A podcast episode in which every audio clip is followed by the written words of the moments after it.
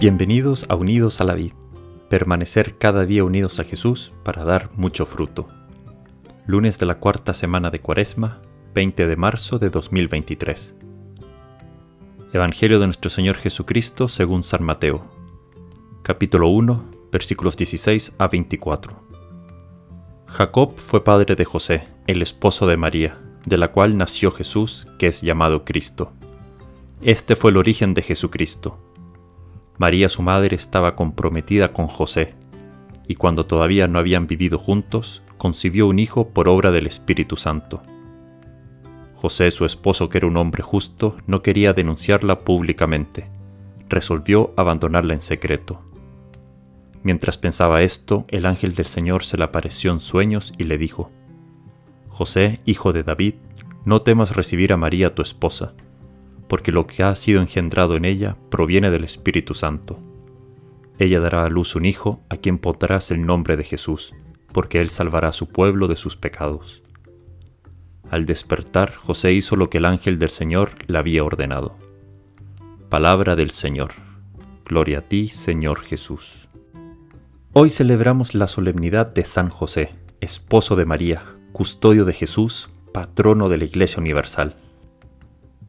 Me acuerdo que en mis primeras semanas en el seminario, en Brasil, un sacerdote nos preguntó a todos los nuevos seminaristas que cuál era la principal característica de San José que se ve en los evangelios. Unos respondíamos que la humildad, otros que la docilidad, otros que el amor a María, que su sencillez, otros que la protección a la Sagrada Familia. Pero ese sacerdote nos decía que, aunque todas esas eran cualidades verdaderas de San José, no habíamos dicho la que él consideraba la principal. Ese sacerdote dijo que era el silencio de San José. Eso lo dijo hace casi 13 años y todavía me acuerdo perfecto. El silencio de San José. En los Evangelios San José no dice ninguna palabra. No tenemos registro de ninguna palabra que haya dicho. Esto obviamente no quiere decir que haya sido mudo, pero el hecho de no decir palabra alguna dice mucho más que cualquier palabra de él que pudo haber sido registrada. No dice nada, pero hace mucho. En este Evangelio el ángel se le aparece en sueños y le dice que no tema de recibir a María su esposa, ni a su hijo que ha sido concebido por el Espíritu Santo. Imaginémonos lo conectado que debe de haber estado con Dios San José para creer semejante mensaje. Saber que su esposa está embarazada y que no ha sido de él, ya debe ser duro. Pero creer que no ha sido otro hombre, sino concebido por Dios mismo, debe ser mucho más difícil para creer. Hasta ese entonces nunca había ocurrido semejante evento, y desde entonces tampoco ha vuelto a ocurrir. Pero San José escuchó esto en sueños de parte de un ángel, e inmediatamente al despertar hizo lo que el ángel le había dicho.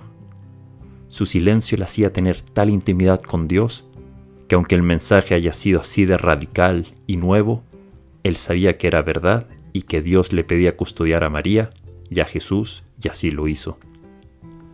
¿Cuánto podemos aprender nosotros de este silencio de San José en nuestra, vida de ruidos, intensidad, distracciones, entretenciones pasajeras que vivimos de cara a los demás para poder entrar en diálogo con alguien vivo con quien nos creó, con quien nos ama infinitamente y tener una relación real, cercana, plena con Dios.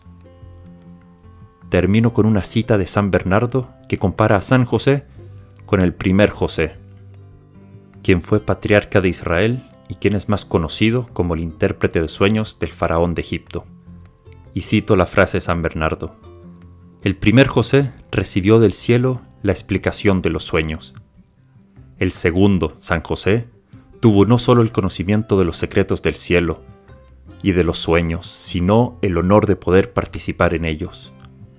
El primer José proveyó la necesidad de todo un pueblo en Egipto, abasteciéndolos de trigo en abundancia.